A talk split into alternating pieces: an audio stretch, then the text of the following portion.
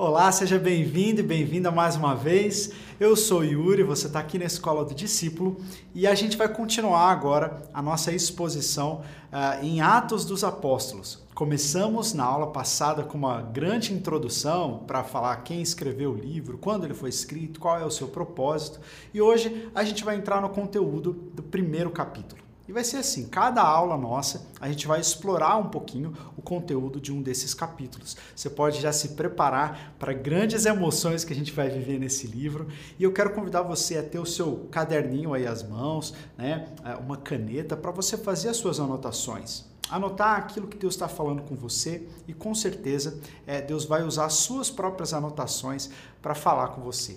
Vai ser muito bom. Antes então de mais nada, vamos orar. Senhor Jesus, obrigado, Pai, por esse privilégio que nós temos mais uma vez de estarmos juntos diante da tua palavra. Nós oramos, ó Deus, para que essa, esse estudo seja penetrante no nosso coração, que ele nos é, aprimore, ó Deus, nos traga mais próximos de ti. Eu oro por cada pessoa que está assistindo, ó Deus, tudo que nós queremos, já entrando no clima deste livro, tudo que nós queremos é sermos cheios do teu Santo Espírito. O, tudo que nós precisamos é o Espírito Santo. Nós sabemos que o Senhor já o derramou sobre nós. Então convidamos, vem Espírito Santo, toma o teu lugar, enche este lugar e enche as nossas vidas, para que quando falarmos, ó Deus, falemos coisas espirituais ao coração, ó Deus, muito mais do que apenas informar a mente. Nós queremos estar espiritualmente vibrantes. Nós oramos, ó Deus, por cada pessoa. Abençoa-nos em nome de Jesus. Amém. Amém. Bom, então pegue aí a sua Bíblia e vamos abrir em Atos capítulo 1. Eu vou começar com uma citação que nós usamos na aula passada para abrir e fazer uma breve recapitulação para quem não teve tempo de assistir a primeira aula, não pegar o bonde andando. O Hernandes Dias Lopes diz que estudar o livro de Atos é trazer à memória os gloriosos feitos de Deus é alimentar a nossa alma com a esperança de que o mesmo Deus que realizou coisas exponenciais no passado tem poder para realizar de novo em nossos dias. Então, quando nós estudamos Atos, nós sentimos isso, essa é, indignação conosco mesmo, né? De dizer assim: Deus, faz de novo nos nossos dias, assim como estes homens e mulheres foram cheios do teu poder, enche-nos também, dá-nos de viver uma vida radical pelo Senhor. E, e estudar o livro de Atos traz esse sentimento para nós. Só para fazer uma breve revisão, quem é o autor deste livro. O livro de Atos foi escrito por Lucas, aquele que nós conhecemos como o médico amado. Nós falamos sobre outras questões de autoria, se você quiser saber mais sobre isso, assista a última aula. Mas, apesar das controvérsias, a igreja tem atestado canonicamente, né, tradicionalmente, que Lucas é o autor do Evangelho de Lucas e de Atos, e que esses dois livros foram escritos quase que juntos para serem dois volumes de uma obra só. Então, a maneira correta de se ler Atos é lendo Lucas primeiro. E a maneira certa de ler o Evangelho de Lucas é lendo Atos depois. Uma coisa complementa a outra. Ele foi escrito aí entre 64 e 70. Nós Fechamos aí uma data de 64 na aula passada, mas falamos que existem é, é, alguns estudiosos, alguns inclusive que nós usamos como referência, como Justo Gonzalez, que colocam bem mais para frente a conclusão desse livro. Mas nós ficamos aí então no meio dessas, dessas datas aí, entre 64 e 70.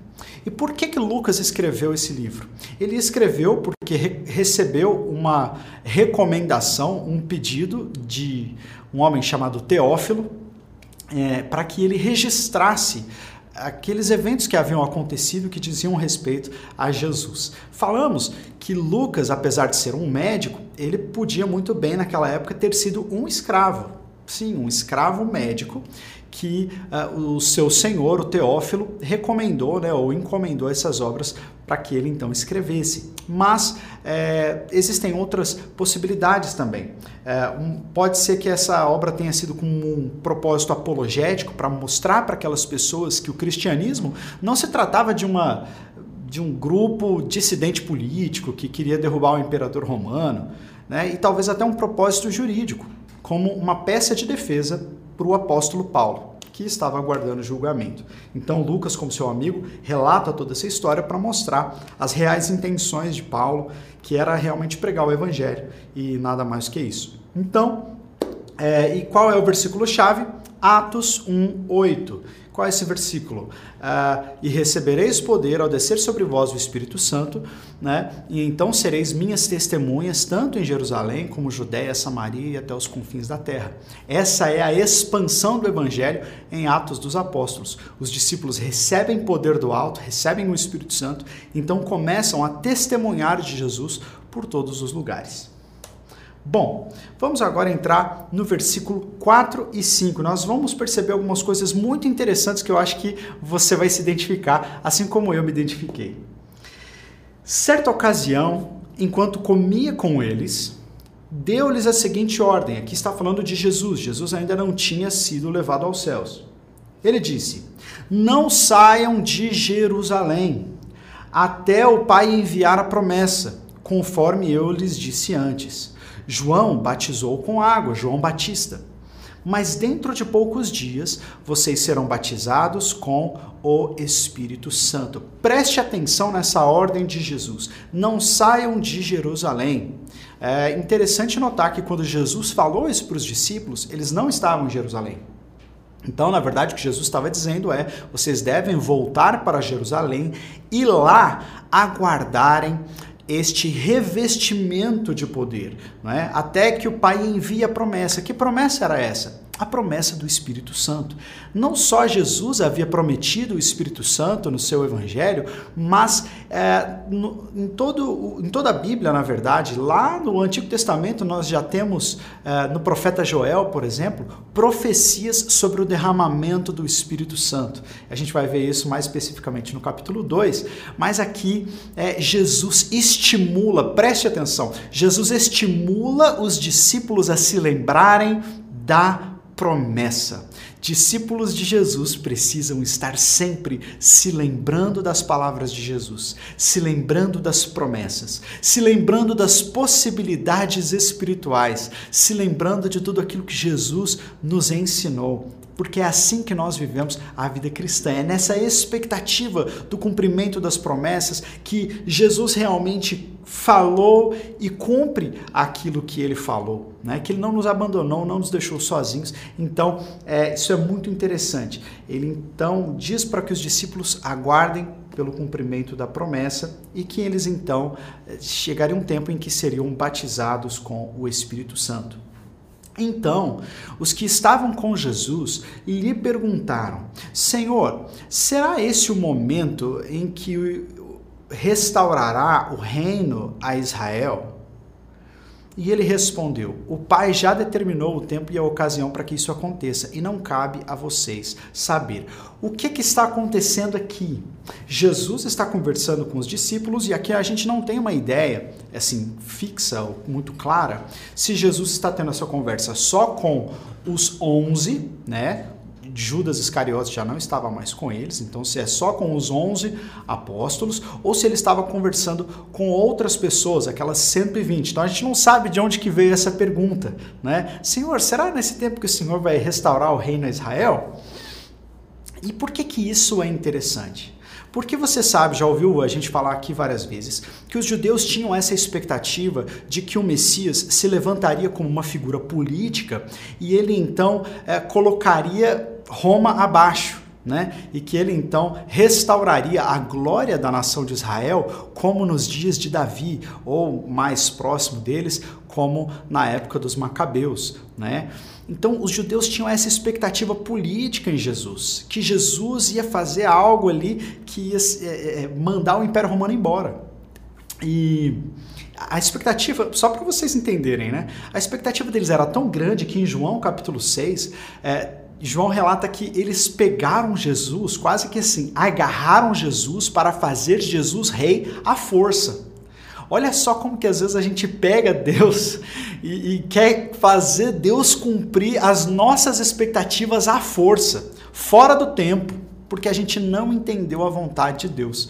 Né? Então eles estavam ainda com essa ideia de que Jesus ia ser um Messias político e eles estavam agora assim dizendo: Poxa, Você já morreu, já ressuscitou. Se antes não era o momento, então o momento é agora. Imagina, né? Então agora o senhor está falando que a gente vai ser revestido de poder e a gente vai se encontrar em Jerusalém. E o que, que a gente vai fazer? A gente vai formar um exército? A gente vai fazer um grande levante? Como é que vai ser isso? E Israel vai voltar a ser uma nação soberana? E Jesus fala: não. O Pai já determinou o tempo e a ocasião em que essas coisas vão acontecer, mas não cabe a nós sabermos a, o reino de Deus, na fala de Jesus, ele tem um sentido muito mais abrangente do que só um estado político. O que me chama a atenção, gente, é que esses discípulos, esses homens e mulheres que estavam aqui, eles caminharam muito tempo com Jesus, fizeram essa pergunta outras vezes para Jesus, e, e às vezes a impressão que eu tenho, ou a sensação que eu tenho é, puxa vida, o pessoal ainda não entendeu, né? Mas isso chama atenção é, é, chama minha atenção porque comigo também é assim. Eu sou discípulo de Jesus, eu caminho com o Senhor, eu medito na Sua palavra, mas muitas vezes eu não compreendo bem, eu entendo errado aquilo que Deus está fazendo, aquilo que Deus está planejando e às vezes me sinto frustrado porque a coisa ainda não aconteceu da maneira que eu queria. Aí eu tento pegar Deus à força para ele cumprir os planos que eu acho que ele devia ter ao meu respeito. A gente não precisa fazer isso, porque Deus sabe de todas as coisas e tudo que ele faz é perfeito. Mas esses discípulos, eles entenderam mal, eles não compreenderam totalmente bem qual era o plano de Jesus. E assim acontece comigo e com você. Eu estava contando a história outro dia para minha filha mais velha, a história de Samuel. E estava falando como que Deus falou com Samuel, né? Ele deitou para dormir e ouviu o nome dele, Samuel. E aí ele foi lá e tal, enfim. No final da história, ela ficou com aquele sentimento que todo mundo fica. É, pai, por que, que Deus não pode falar comigo assim? Né? Queria tanto que Deus falasse comigo assim audivelmente, todo mundo queria ouvir Deus falar assim, não é? Puxa, ia eliminar tanto problema da nossa vida.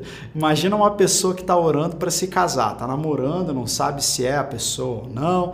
Aí não seria tão mais fácil se ela orasse e falasse: Deus, Fulano é o meu marido? E aí Deus fala numa voz audível: Sim. Aí pronto. Né?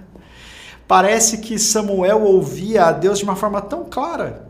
Mas o que eu aprendo na história de Samuel, só fazendo um adendo aqui, não é só que Deus pode falar de forma clara, mas que não importa o quão claro Deus seja, a gente sempre vai confundir a voz dele, porque foi isso que aconteceu com Samuel. Samuel ouviu a voz audível de Deus e ainda assim, mesmo assim, confundiu a voz de Deus.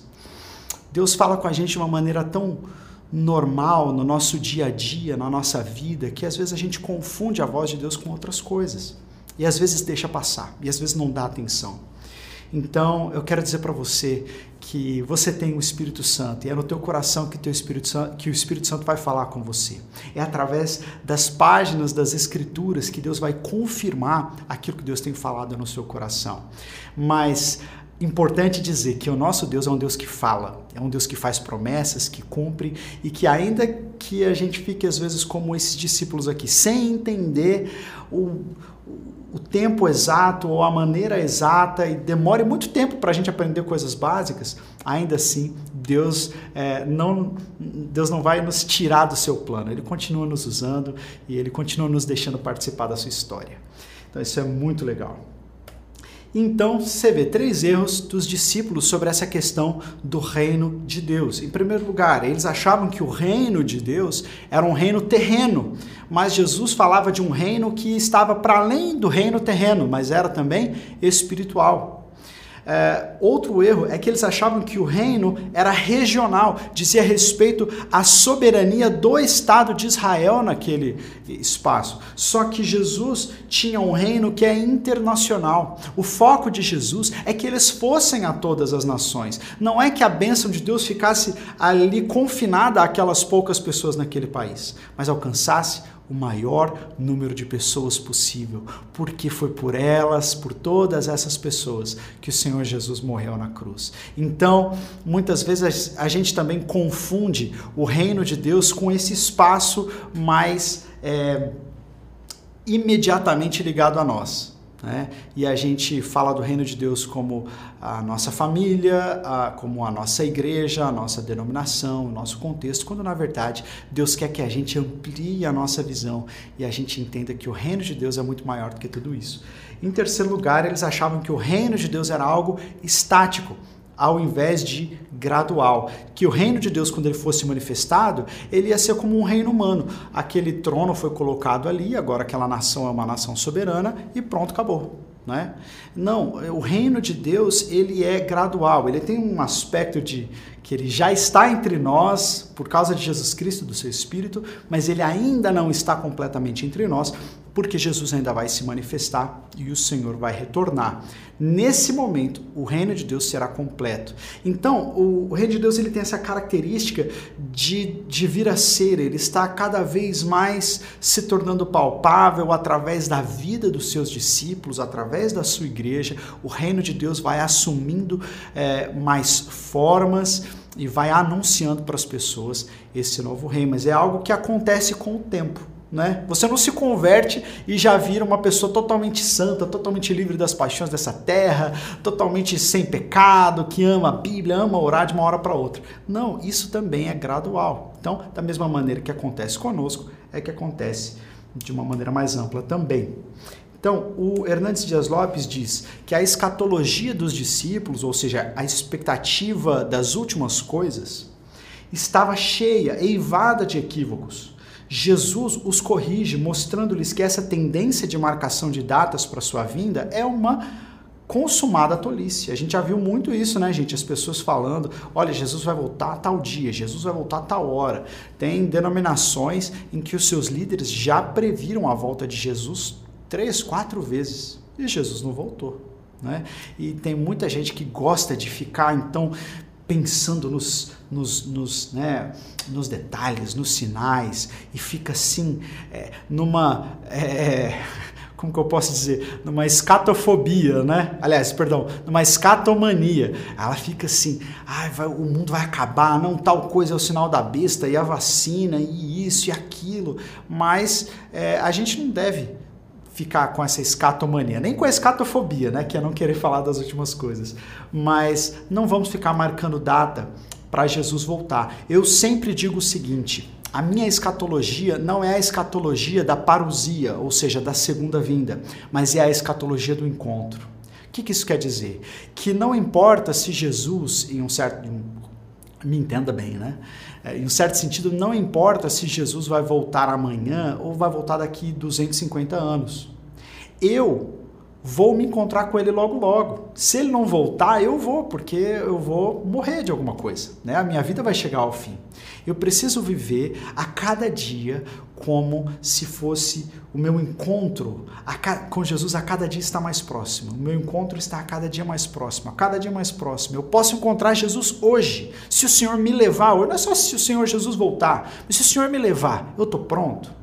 Então a gente precisa pensar na escatologia do encontro, que o nosso encontro está cada vez mais próximo. E sobre isso ninguém precisa ficar calculando data. O Hernandes continua dizendo: o tempo da segunda vinda e da transição do reino da graça para o reino da glória é da exclusiva economia do Pai, ou seja, é da responsabilidade dele. Não nos é dado saber nem o cronos, o tempo cronológico, nem o kairos, o tempo divino, nem tempos, nem épocas. O nosso papel não é especular o futuro, mas agir no presente grava isso, anota, se você quiser, agora faz um print, coloca lá no, faz um story no, no, Instagram com essa frase. O nosso papel não é especular o futuro, mas agir no presente. É isso que testemunhas de Jesus fazem. Elas não ficam especulando, não ficam vivendo no mundo das ideias, daquilo que pode ou não pode acontecer, mas elas vivem no chão da vida, cheias do Espírito Santo, tocando pessoas, transformando realidades. É assim que o discípulo vive. Amém? Então eu quero te convidar a agir no presente, a sair da especulação e também não só da especulação, mas sair só da, da parca admiração de, outros cristãos, ou da, até mesmo no livro de Atos, falou assim: olha que maravilhoso aquilo que aconteceu no passado, olha só que maravilhoso aquilo que aconteceu na vida do fulano de tal. Não, Senhor Jesus, eu também quero viver uma história linda ao teu lado, eu também quero viver cheio do teu Espírito Santo. Então nós somos chamados a agir no presente. Seguindo no texto, no versículo 6 e 7, nós lemos assim: Então os que estavam com Jesus lhe perguntaram Senhor, será este o momento em que restaurará o reino a Israel? Esse, na verdade, esse slide a gente já leu, né? É... No versículo 8 a gente lê assim: Mas vocês receberão poder quando o Espírito Santo descer sobre vocês, e então serão as minhas testemunhas em toda parte, em Jerusalém, em toda a Judéia, Samaria e nos lugares mais distantes da terra. Olha que lindo. Essa é a promessa que Jesus tinha falado para eles aguardarem. É a vinda do Espírito Santo. Um evento que já havia sido profetizado no Antigo Testamento e que agora estava em vias de acontecer. E estava em vias de acontecer na agenda de Deus. Por isso os discípulos precisavam estar atentos, focados. Meus irmãos, tem coisas, tem bênçãos, tem moveres de Deus, existem momentos proféticos, se eu posso dizer assim, que estão prestes a acontecer, mas quando o Senhor Jesus olha para alguns dos seus discípulos, eles estão cochilando, estão dormindo, como aconteceu lá no Getsemane. Eles não conseguem discernir que aquela hora é uma hora crucial. E eu tenho orado, Deus tem feito isso comigo. Eu tenho orado para que a gente perceba essas horas cruciais para que a gente esteja atento, não esteja distraído com outras coisas, com outros focos ou com outras prioridades, além de vermos o cumprimento das promessas do Senhor nos nossos dias e na nossa geração. Não perca o timing divino. Não se distraia. Existem coisas que Deus deseja derramar sobre você, sobre a sua vida, e francamente, tem algumas coisas que já até passaram da hora, que já deviam ter acontecido. Mudanças, uh, vitórias que Deus deseja dar para você, posturas que você precisa tomar como homem e mulher de Deus que já passaram da hora. São promessas de Deus para você, mas você precisa estar atento, velando por essa promessa para que ela se cumpra. E é isso que Jesus estimula os discípulos a fazerem. Olha, é isso que vai acontecer. Vocês receberão o poder do alto, então serão minhas testemunhas. Testemunhas aqui é palavra que também é traduzida como mártir. Esse testemunha é a pessoa, ou essa testemunha é a pessoa que dá a vida por aquilo que está testemunhando, pela sua mensagem. Não é um testemunho é, fraquinho, não é um testemunho tímido, não, é um testemunho de que eu vivi algo, eu vi algo, eu encontrei o Senhor e eu vou dar a minha vida por essa verdade. Esse é o tipo de comprometimento, comportamento que Deus espera de mim e de você. Não um testemunho pálido. É muito legal, a gente fala assim, poxa, tira um print, fala lá na, na, internet, fala com as pessoas, mas quantas vezes o nosso testemunho não é como o testemunho de um mártir? Ele é um testemunho calado, um testemunho que a gente adia, né? A gente usa até aqueles chavões, assim, não, eu, eu, prego com a minha vida, né? Porque tem aquela frase de São Francisco de Assis, é São Francisco de Assis que o pessoal fala, né? Prega o evangelho, se necessário, use palavras, que nunca ninguém disse isso. É, tudo isso para quê? Para muitas vezes, não sempre, a pessoa é, conseguir incomodar menos ou se colocar menos ah, na linha de fogo. Não, não. Testemunhas de Jesus são mártires, eles dão a vida radicalmente vivem por aquilo que pregam. Amém? Bom, vamos continuar. Lá no versículo 10 e 11, a gente lê assim: continuaram a olhar atentamente para o céu, porque no versículo 9, Jesus começa a ser elevado aos céus. E aí eles ficam olhando para Jesus, Jesus vai subindo. E eles continuaram a olhar atentamente para o céu, até que dois homens vestidos de branco apareceram de repente no meio deles e disseram: Homens da Galileia, por que estão aí parados olhando para o céu? Esse Jesus que foi elevado do meio de vocês ao céu voltará do mesmo modo como o viram subir. O Justo Gonzalez fala uma coisa muito interessante sobre esse versículo, sobre estes homens com os olhos voltados para o céu. Nós muitas vezes podemos viver assim, como homens com os olhos voltados para cima, olhando e aguardando tanto a eternidade que nós nos esquecemos de, ser, de sermos testemunhas aqui e agora. Existe uma história antiga, né, da antiguidade, de um poeta que estava um poeta, um filósofo, não lembro, que estava tão interessado em desenhar as estrelas e contar as estrelas que ele ia andando e olhando para cima, contando as estrelas até o dia que ele caiu no poço.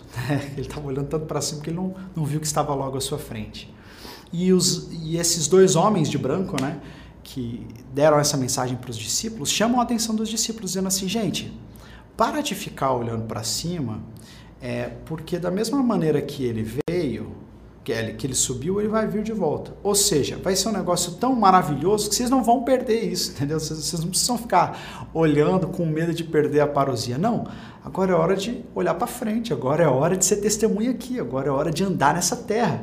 E olha só, como que tem gente que tem essa fixação com a eternidade, que acha que assim, não, esse mundo deixa para lá, não vamos nos envolver com esse mundo, nosso, nosso negócio é o céu, deixa a política para lá, deixa a cidadania para lá, deixa o meio ambiente, a natureza, larga isso para lá, né? A gente está olhando só para o céu.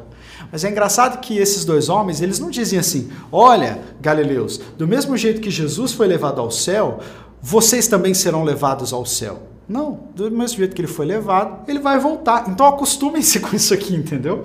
Acostumem-se com isso aqui, porque o Senhor Jesus vai voltar. Então nós, como igreja, precisamos sim olhar para o céu no sentido de louvar a Deus, de agradecer a Deus, de ter essa expectativa das coisas futuras, uma escatologia do encontro, desejo de nos encontrarmos com Deus, de sermos cheios do Espírito Santo. Mas nós fazemos isso com os pés aqui na terra, olhando para as pessoas, transformando realidades, servindo na igreja local, perdoando uns aos outros.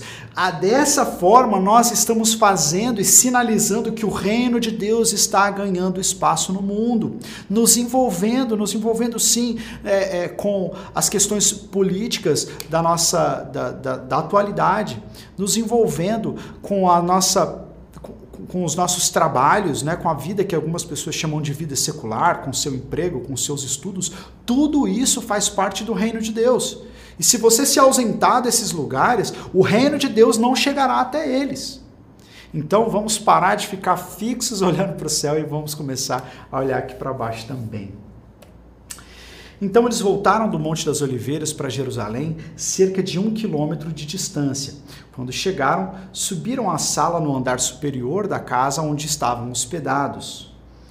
Ali estavam Pedro, João, Tiago, André, Felipe, Tomé, Bartolomeu, Mateus, Tiago, aí fala todos os discípulos que estavam lá e diz: Todos eles se reuniam em oração com um só propósito. Anota isso aí, circula na sua Bíblia acompanhados de algumas mulheres, e também de Maria, mãe de Jesus, e os irmãos dele. Olha só que Jesus falou que o Espírito Santo viria, mas havia um ambiente onde o Espírito Santo realmente seria derramado. O Espírito Santo não seria derramado em qualquer lugar e de qualquer jeito. Quando Jesus diz para eles: Olha, vocês precisam voltar para Jerusalém, você precisa entender que Jerusalém, naquele momento, era o lugar mais perigoso da face da terra para um discípulo de Jesus. Era o lugar onde eles estavam sendo perseguidos, era o lugar onde Jesus tinha sido morto, era o lugar onde eles podiam ser presos a qualquer momento. Então, quando Jesus diz: voltem para Jerusalém, eu imagino que alguém lá no meio pode até ter sentido assim: puxa vida, mas para Jerusalém, não dá para o Senhor derramar a promessa, cumprir a promessa aqui na Galileia, porque já está todo mundo aqui, na é verdade. Aqui as pessoas gostam de nós, aqui tem bastante discípulos, o Senhor Jesus era daqui, agora lá em Jerusalém vai ser difícil. Imagina que o Espírito Santo fala com você: olha, eu quero usar você grandemente, eu quero te encher como você nunca foi cheio e te tornar um profeta para as nações. Aí você fala: "Oh, Deus, com certeza eu quero isso". Aí Deus fala assim: então agora pega um avião e vá para Cabul, lá no Afeganistão. E lá você vai ser cheio do Espírito Santo. Você fala, Deus, mas lá? Para que lá? é difícil. Você chegar lá como crente, os caras vão me matar. Pois é, mas é lá que o Espírito Santo virá. Então Jesus disse que eles fossem para aquele lugar difícil. E a gente não recebe o Espírito Santo, ou a gente não é cheio do Espírito Santo, sem obediência, sem fazer aquilo que Deus mandou a gente fazer, sem obedecer a Bíblia. Tem coisa que a gente atrasa em obedecer. Tem coisa que a gente sabe que tem que fazer, sabe que errou, mas não pede perdão. Camufla pecado dentro do coração e fica ali com aquilo ali, né? E, oh Deus, por que, que o Senhor não me enche? Por que, que tem coisa na minha vida que ainda não está debaixo do teu senhorio? Por quê? Porque você ainda não obedeceu completamente. Puxa Deus, mas é difícil voltar e consertar o meu relacionamento com aquela pessoa que me feriu. Sim, é difícil, mas Deus vai estar com você. E você não vai provar mais de Deus a menos que você faça. A menos que você faça isso.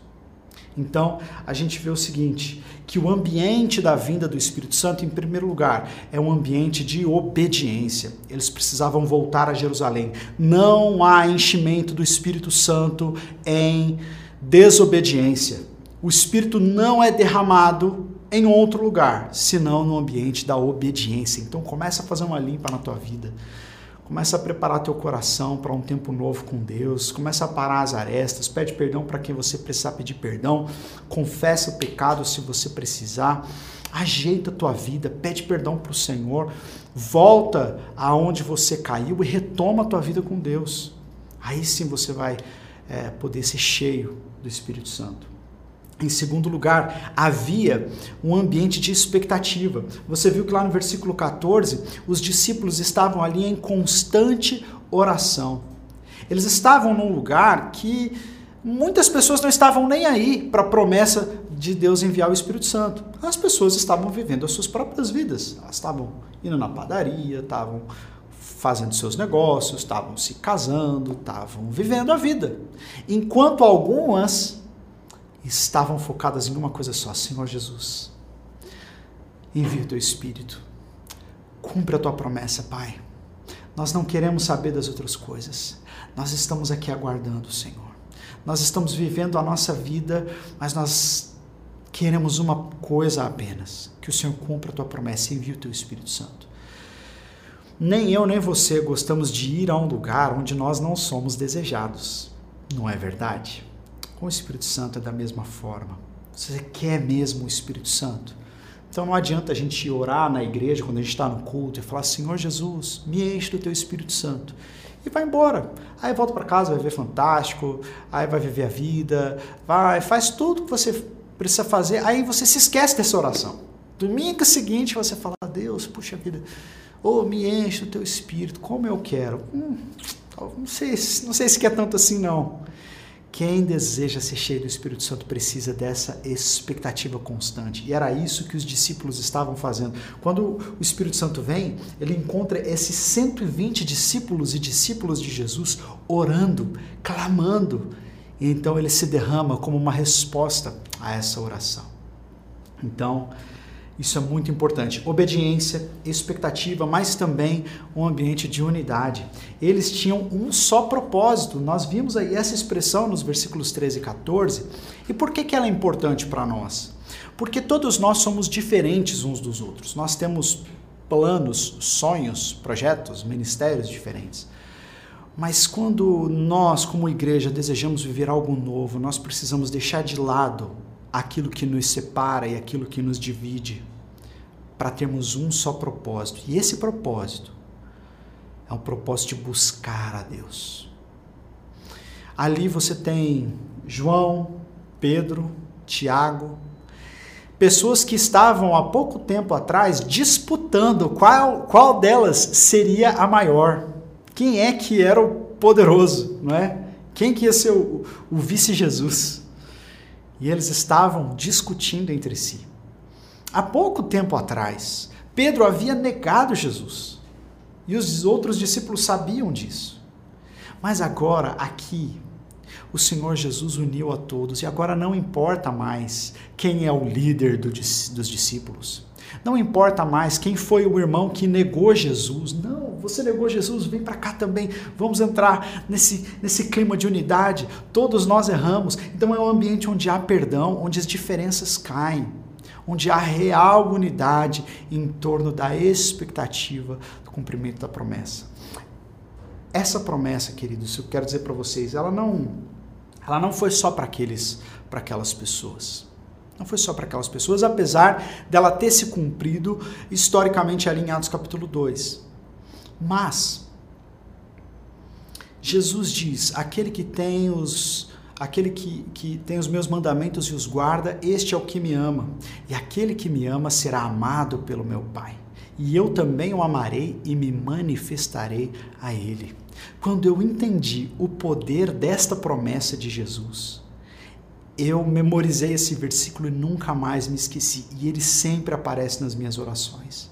Não porque eu quero colocar Deus contra a parede, mas porque eu sei que Jesus cumpre as suas promessas. E se ele disse que ele se manifestaria, ele, junto ao Pai, se manifestaria àqueles que o amam, isso tem que queimar no meu coração, meu irmão. Isso tem que, isso é uma promessa para mim. Então eu preciso viver nessa obediência. Eu preciso viver nessa expectativa. Eu preciso viver em unidade com os meus irmãos, não me dividindo porque eu acho uma coisa que o outro não acha. Eu sou da opinião A, ele é da opinião B. Eu gosto do político A, ele gosta do político C. Eu acho que isso aquilo. Olha, nós somos diferentes, temos histórias diferentes, mas o nosso Deus é o mesmo e nós precisamos orar, porque o que a igreja precisa é do Espírito Santo reinando. O que a igreja não precisa de um representante político restaurando o reino à igreja. Nós não precisamos de um Messias político agarrar alguém pelos ombros e forçar alguém nas cadeiras lá do executivo, do legislativo do judiciário, seja onde for. A, a, a resposta ou a esperança para a igreja não está nisso. Esse era o erro dos discípulos. A resposta para a igreja ser fiel e cumprir a sua missão no seu tempo e na sua geração está na obediência, na expectativa e na unidade, pelo derramamento e pelo revestimento de poder do Espírito Santo. É isso que nos marca, é isso que nós precisamos ter e não abrir mão. Amém? Nós já estamos caminhando para o fim da nossa aula. Justo Gonzalez diz: é importante entender que a mensagem do Evangelho não é uma série de doutrinas, mas uma série de eventos. O Evangelho não é uma doutrina ou uma filosofia de vida, é Jesus que é a notícia. E como toda notícia, os que a transmitem são testemunhas dela. Então, nós devemos viver como discípulos aqui nessa terra, não como discípulos que têm um conjunto de regras ou de doutrinas ou de ensinamentos para falar sobre. Nós temos eventos, nós nos encontramos com Jesus e precisamos testemunhar dessas coisas que são reais. Esse é o sentido da nossa vida. Amém? Nos últimos versículos, eu não coloquei aqui de propósito, mas nos últimos versículos, nós lemos sobre a escolha do 12 apóstolo, um tal de Matias. É, Pedro, ele se levanta ali no meio daquelas pessoas e diz: Olha, nós precisamos levantar alguém para o lugar de Judas, porque Judas Iscariotes cometeu suicídio. Então agora só havia 11 apóstolos. Por que, que era tão importante para Pedro e para aquelas pessoas levantar mais uma pessoa? Porque o judeu daquela época raciocinava com o número 12 na cabeça. Aquelas, não só Jesus, mas outros profetas que tinham aparecido lá que eram messiânicos, sempre tinham 12 discípulos, porque eles se viam como o novo Israel. Então, cada representante apontava para uma das tribos de Israel. Então, se Jesus tinha doze discípulos é porque cada um representava um, um dos filhos de Judá, né? Então, é, como é que é, é perdão, é um dos filhos de Israel. Então a gente precisa é, entender que havia essa expectativa no coração dos discípulos de serem o novo Israel. Então eles precisavam levantar uma nova pessoa. Quem seria essa nova pessoa? Aí Pedro coloca alguns umas prerrogativas, alguns critérios. Você, você vai poder acompanhar aí na sua Bíblia depois. Um desses critérios era, por exemplo, que fosse um discípulo antigo, que não tivesse acabado de chegar, mas que ele tivesse com os discípulos desde o começo e que inclusive tivesse visto o batismo de Jesus. Né? E visto o batismo de Jesus, acompanhado todo o ministério, visto a ressurreição de Jesus e que estivesse ali entre eles. Então, daquelas 120 pessoas, só duas passaram em todo esse critério. Um, um chamado Barsabas e o Matias. E aí, então, o que, que eles fizeram? Eles não sabiam mais como escolher, então eles lançaram sorte, né? Eles fizeram tipo um salamé, muingue, tipo, Deus, né? Mamãe, mamãe mandou não, né? Deus mandou eu escolher. Tiraram sorte. Isso era comum no Antigo Testamento, tirar sortes para tentar discernir qual era a vontade de Deus. Isso é certo ou isso é errado? Ah, tá na Bíblia, então será que a gente pode fazer isso? Não, entenda uma coisa. O Justo Gonçalves também fala isso, eu achei muito legal. Que às vezes quando a gente olha para Atos dos Apóstolos, a gente acha que tudo que tem ali é maravilhoso, tudo que os apóstolos fizeram estava certo e a gente tem que fazer igualzinho eles. Mas não. A própria concepção de que talvez tinham que ser 12 apóstolos e não 11, talvez estivesse equivocada. O fato de que era eles que tinham que escolher um apóstolo estava equivocado. Algumas pessoas dizem: os apóstolos escolheram Matias mas o Espírito Santo escolheu a Paulo.